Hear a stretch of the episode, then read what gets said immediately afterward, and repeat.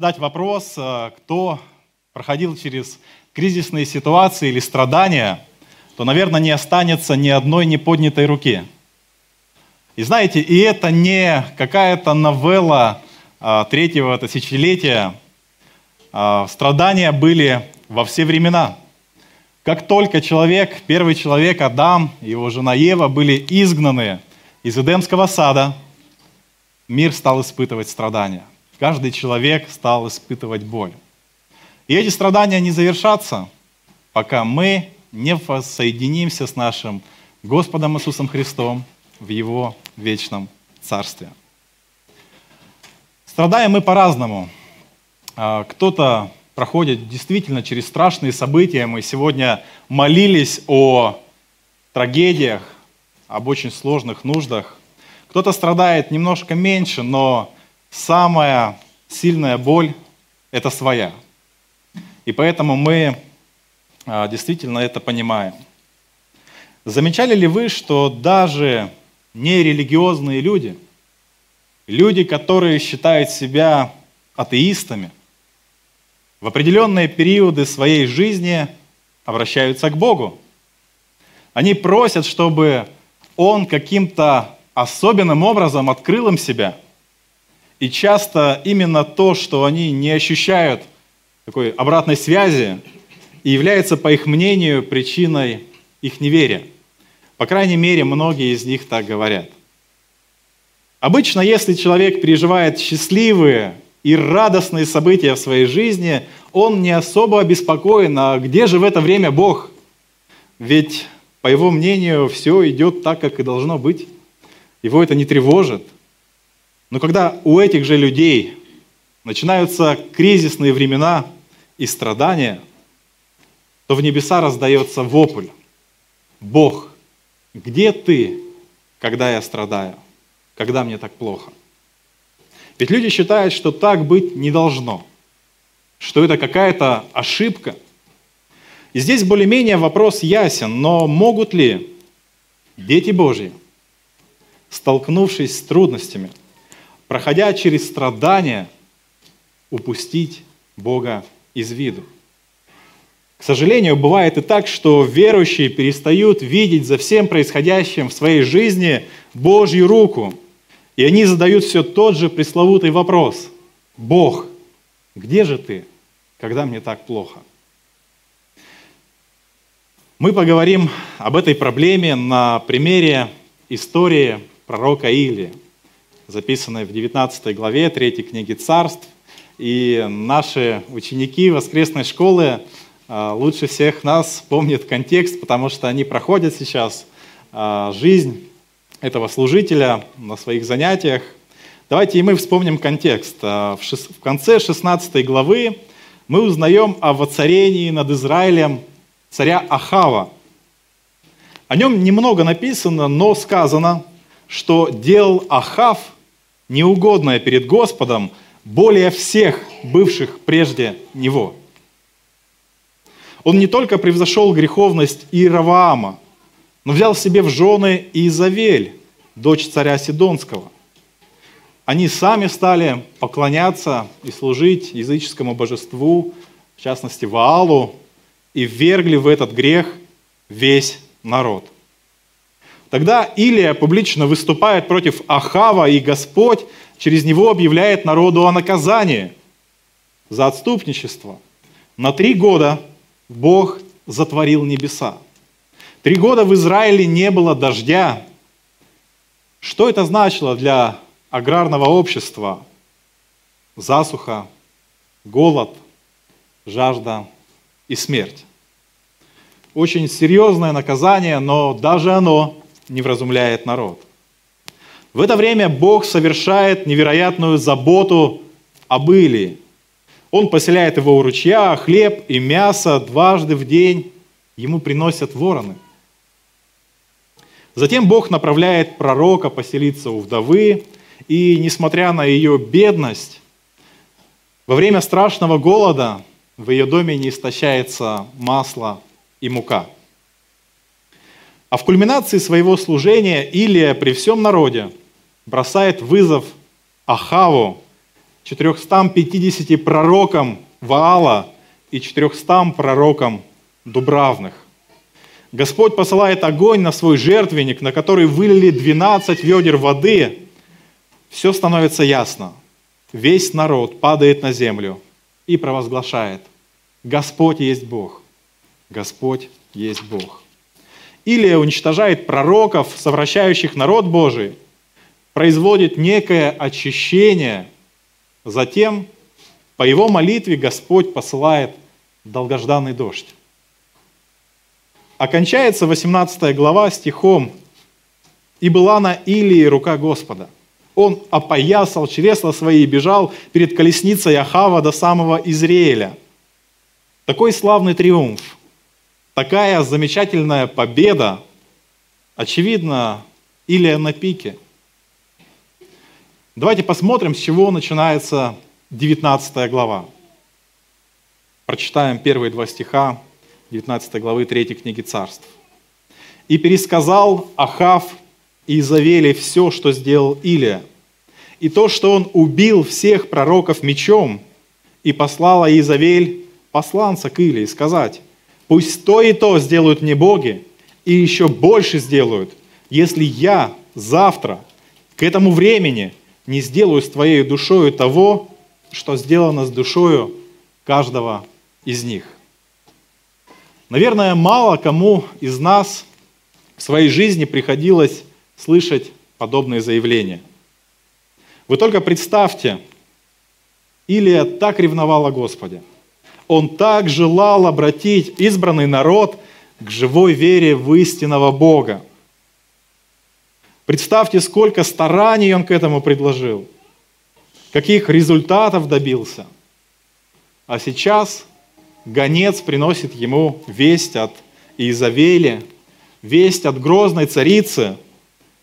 К завтрашнему дню я тебя в порошок сотру, даю слово. Именно так звучит эта весть. Думаю, нам будет очень сложно представить себя в этой ситуации. Представить, какие чувства в этот момент мы бы испытали и как бы мы действовали. Но от Илии, от этого мужа веры мы ожидаем совершенно определенных действий. Если учесть все, что сказано о нем и о его служении ранее, сейчас он наверняка противостанет Изавеле. Он наверняка в очередной раз проявит упование на Бога. Это же сам Илия, в конце концов. Но читая эту историю далее, мы видим, что события разворачиваются совсем иным образом. Увидев это, он встал и пошел, чтобы спасти жизнь свою. И пришел в Версавию, которая в Иудее, и оставил отрока своего там. А сам отошел в пустыню на день пути и, придя, сел под можжевеловым кустом и просил смерти себе и сказал, «Довольно уже, Господи, возьми душу мою, ибо я не лучше отцов моих» подождите, неужели это тот самый Илия? Быть тому не может. Неужели ему также не был чужд страх? Читая эти слова, мы понимаем, что у пророка не осталось сил переносить эти обстоятельства, взвалившиеся на него. Нужно подчеркнуть, что Илия действительно находился в реальной опасности.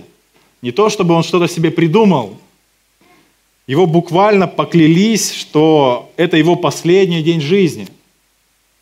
Но все же его реакция нас ошеломляет. Еще раз взгляните, чего просит этот пророк для себя? Смерти. Так вот, оказывается, и Илия был не железный. Оказывается, и этот великий пророк ужасным образом страдал, да страдал так, что жить не хотел – для еврея самоубийство ни при каких обстоятельствах не было выходом из проблем, не было возможным решением.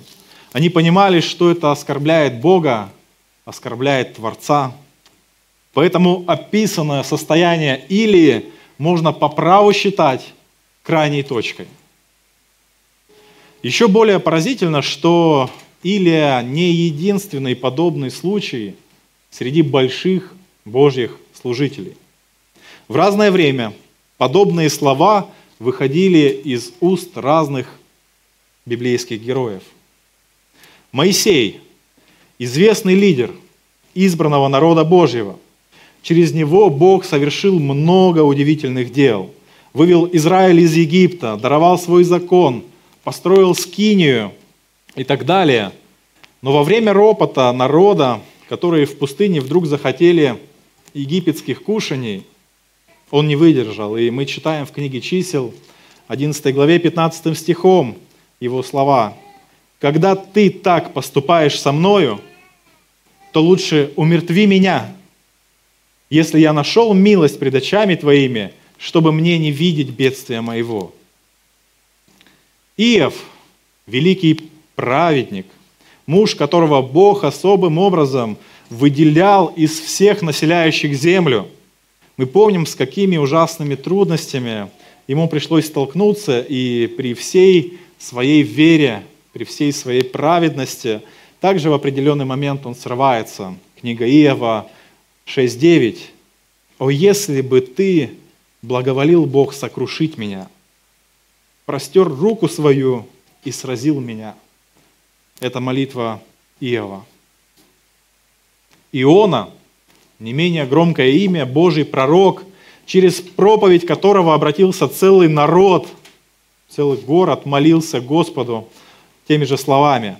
4 глава, 3 стих книги Ионы. «И ныне, Господи, возьми душу мою от меня, ибо лучше мне умереть, нежели жить». Похожее настроение мы можем увидеть в словах пророка Иеремии, 20 глава, 14 стих его книги – Проклят день, в который я родился. День, в который родила меня мать моя, да не будет благословен.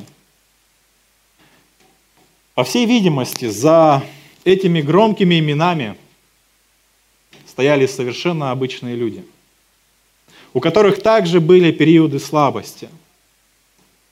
Мы не должны считать, что человек, который несет какое-то особое служение перед Господом – что он неуязвим, что у него не может возникнуть такого же кризиса в служении или в жизни, как у пророка Илии. Возможно, сегодня кто-то из нас находится в подобном кризисе. Возможно, кому-то из нас это предстоит еще пройти в будущем. И в нашем тексте сегодня есть три драгоценных обетования для страдающего сердца Дитя Божьего. Давайте посмотрим на них повнимательнее и сохраним их в своем разуме. Друзья, первое, что нам важно сегодня уяснить, когда мы страдаем, когда мы проходим через кризис в служении жизни, Бог не перестает заботиться о нас. Бог не перестает заботиться о нас. Давайте прочитаем а, следующие стихи 19 главы 3 книги Царств. Речь идет об Илии. «И лег, и заснул под можжевеловым кустом, и вот ангел коснулся его и сказал ему, «Встань, ешь». И взглянул Илия, и вот у изголовья его печеная лепешка и кувшин воды. Он поел и напился, и опять заснул. И возвратился ангел Господень во второй раз, коснулся его и сказал, «Встань, ешь, ибо дальняя дорога пред тобою». И встал он, поел и напился, и, подкрепившись той пищей, ушел сорок дней и сорок ночей до горы Божией Харива. Господь вновь чудесным образом снабжает Илию пищей. Он посылает пророку то, что ему было необходимо, он дает ему хлеб и воду. Однако мы видим здесь Божье попечение не только о физических нуждах Илии, но и о его духовном состоянии. Ангел Божий, придя во второй раз, открывает Илии, что ему предстоит проделать дальний путь. Далее написано, что Илия 40 дней и 40 ночей шел до горы Божией Харива – И первый важный момент – это то, куда Бог направляет своего пророка. Он повел его к горе. Харива – это другое название горы Синай, той самой горы, где Бог однажды призвал Моисея, а впоследствии даровал на ней свой закон.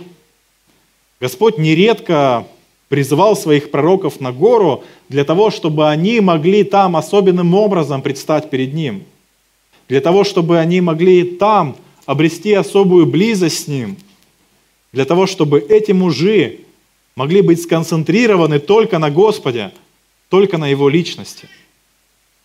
Наш Господь, Иисус Христос, также для своих молитв и общения с Отцом нередко выбирал именно горную местность.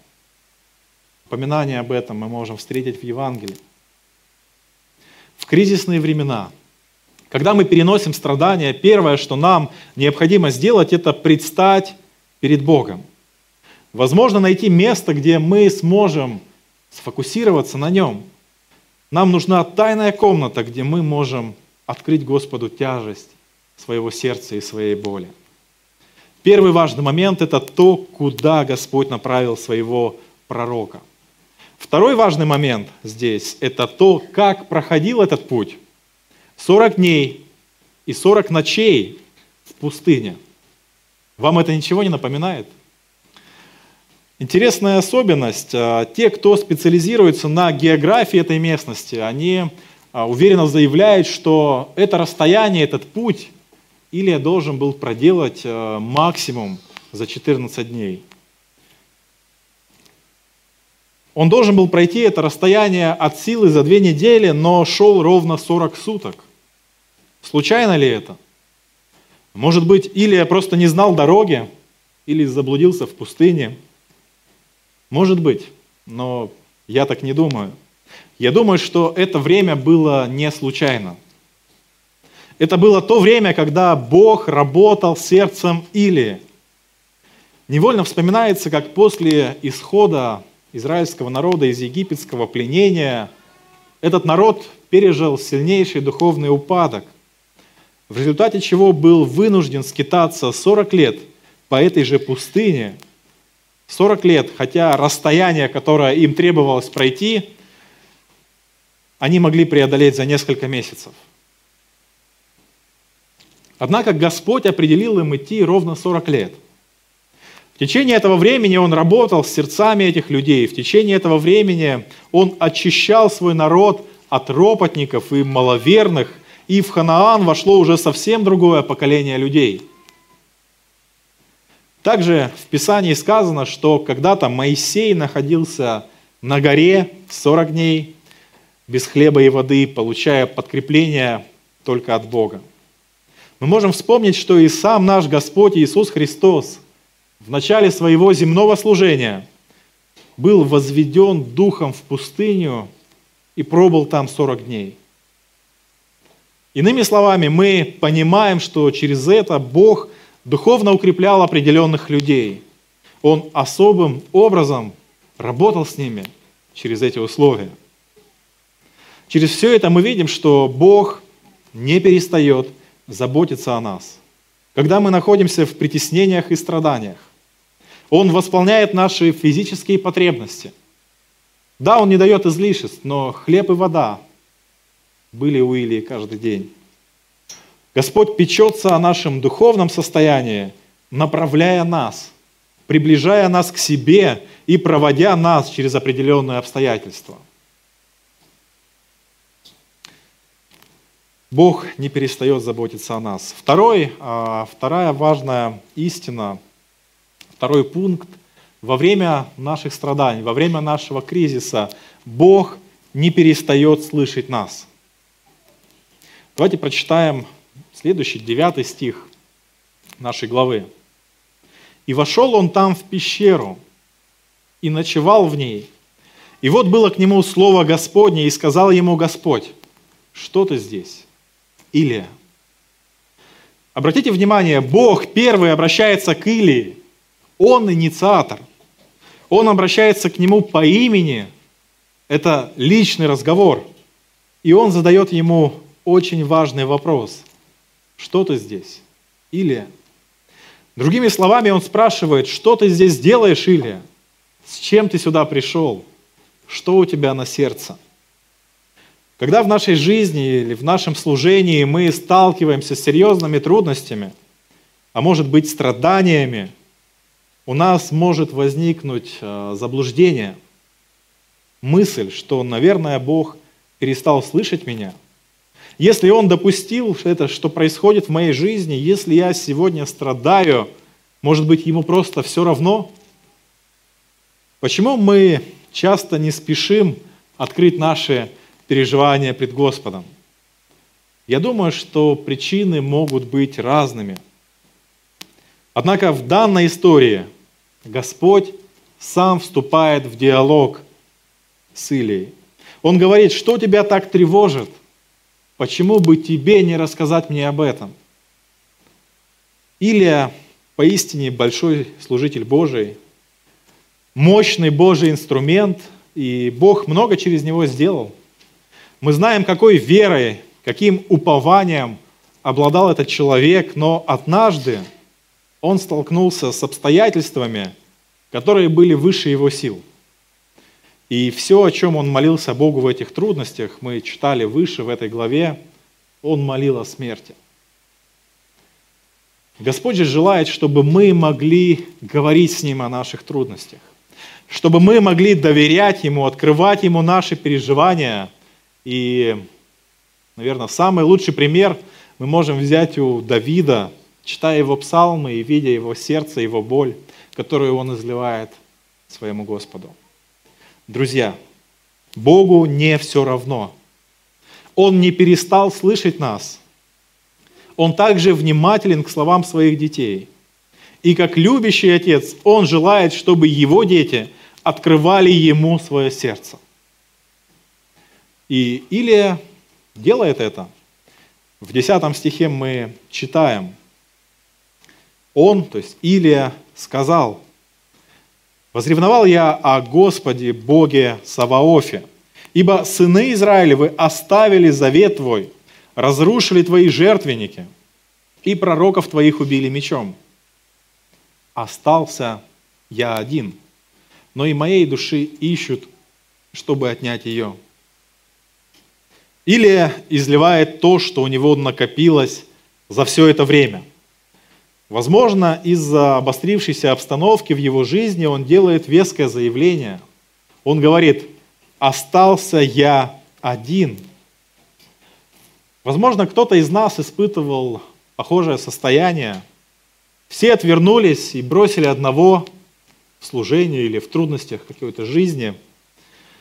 Больше никому это не нужно или того хуже, кто-то считает, что он вообще остался в этой жизни один – а Бог просто покинул его, друзья, это не так.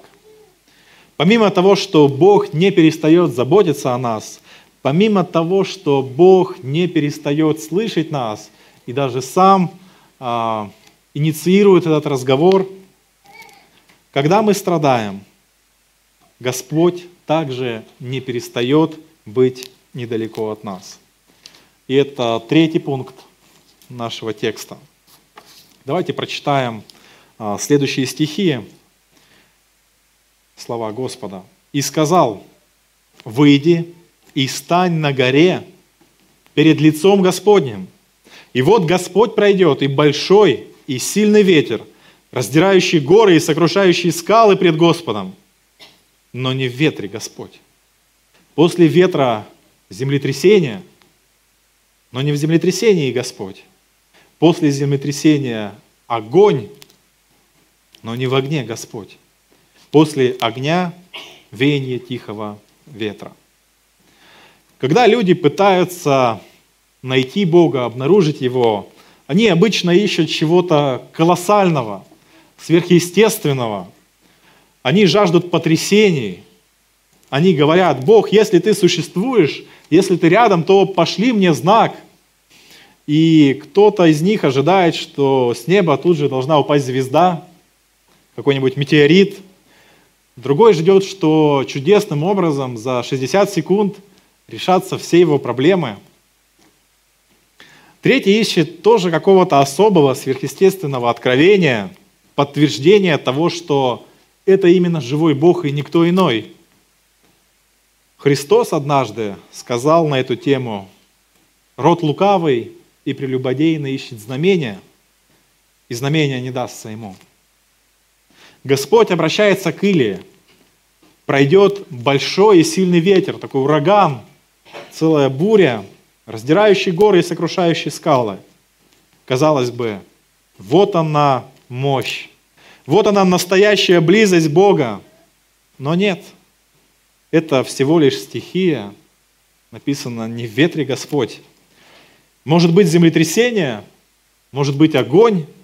Нет – Близость Бога проявляется не в землетрясении, не в огне, но в тихом веянии ветра. Ураган, землетрясение, огонь. Три стихии, три очень впечатляющих и одновременно пугающих, даже ужасающих события. Особенно представьте, если они поочередно сменяют друг друга. Однако все эти потрясения, все эти эмоции – они не приближают нас к Богу. Конец 12 стиха также может быть переведен как «тихий нежный голос». Часто именно так происходит явление Бога в наших трудностях. Вопрос только в том, способны ли мы услышать этот тихий и нежный голос, обращенный прямо к нашему сердцу. Или, может быть, мы ждем землетрясения и огня. Выше Илия заявил, что он остался совсем один, что больше нет никого, кто бы ревновал о Боге. Больше это никому не нужно. Но эти слова означают, что всемогущий Бог часто тихо, а иногда даже совсем незаметно совершает свой труд в этом мире – что же происходит далее? Читаем в 13 стихе. «Услышав это, Илия закрыл лицо свое милотью и вышел и стал у входа в пещеру. И был к нему голос и сказал ему, что ты здесь, Илия? Бог снова задает тот же самый вопрос, что ты здесь, Илия? Но, видимо, Илия пока так еще и не понял о том, что было ему сказано выше, поэтому он снова повторяет, он сказал, возревновал я о Господе, Боге Саваофе, ибо сыны Израилевы оставили завет Твой, разрушили жертвенники Твои, и пророков Твоих убили мечом. Остался я один, но и моей души ищут, чтобы отнять ее. И сказал ему Господь, пойди обратно своей дорогою через пустыню в Дамаск. Далее Бог дает или несколько повелений – и когда придешь, то помажь Азаилов, царя над Сирией, а Иуя, сына Намесиина, помажь царя над Израилем. Елисея же, сына Сафатова из Авел-Мехолы, помажь в пророка вместо тебя. Кто убежит от меча Азаилова, того умертвит Иуй. И кто спасется от меча Иуева, того умертвит Елисей. Впрочем, я оставил между израильтянами семь тысяч мужей. Всех сих коленей не преклонялись перед Ваалом, и всех их уста не лобызали или не целовали его. Так оказывается, Илия и ни один такой на свете остался. Господь говорит, я сохранил еще семь тысяч мужей в Израиле, ты просто об этом забыл. Авдий, слуга Ахава, ранее лично сообщал Илии, что он кормит и прячет Божьих пророков. Илия был очень ревностным человеком. Он действительно переживал об отступничестве народа. Он разочаровался. Он не видел успеха в своем служении, но Бог-то, оказывается, все уже приготовил. Реабилитация Илии происходит через служение. Господь не просто утешает его и вытирает ему слезы. Он направляет его к конкретным людям. Он дает ему конкретные повеления. Бог напоминает Илии, чей он служитель, для чего он живет и какая у него миссия.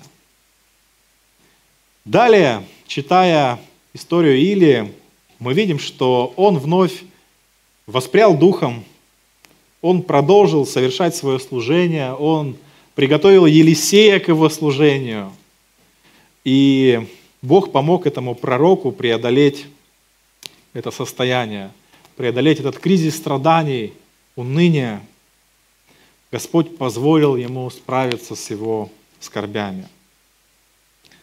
В завершение немного обобщим вышесказанное. Абсолютно точно, что дети Божьи и даже большие служители, такие гиганты, как пастора нашей церкви, тоже не железные люди. И даже столпы веры могут сталкиваться с страданиями и с кризисом в служении. И для всех нас без исключения важно помнить три драгоценных обетования, три важных истины – Первое. Когда мы страдаем, Бог не перестает заботиться о нас. Он обеспечивает нас всем необходимым, восполняет наши физические потребности и заботится о нашем духовном состоянии. Он направляет нас, Он приближает нас к себе, Он проводит нас через определенные условия, и в этом мы видим Его огромную милость. Второе – Друзья, когда мы страдаем, Бог не перестает слышать нас. Он не закрывает свои уши от наших молитв. Он желает, чтобы мы искали Его лица в наших молитвах. Он чутко слышит каждое слово, произнесенное от нашего сердца. Очень важно, чтобы мы могли иметь близкое общение с Ним постоянно, даже когда нам очень плохо. И кризис – это самое главное условие для того, чтобы обращаться прежде всего ко Христу, Господу. Не нужно бежать к людям. Молитесь своему небесному Отцу. И третье, когда мы страдаем, Бог не перестает быть недалеко от нас. Он рядом. Не ищите потрясений, не ищите знамения, эмоций. Остановитесь и прислушайтесь. Где-то совсем рядом слышен Его тихий и нежный голос. Ощути Его присутствие, Его участие в твоей жизни. Подумай, как часто, совсем незаметно Он совершает в ней свой великий труд. Вспомни, сколько было уже пройдено страданий и пустынь, и как в каждом из них Бог явил себя, явил свою отцовскую нежность и заботу, как Он нес тебя на своих руках. Аминь, друзья. Предлагаю нам совершить общую молитву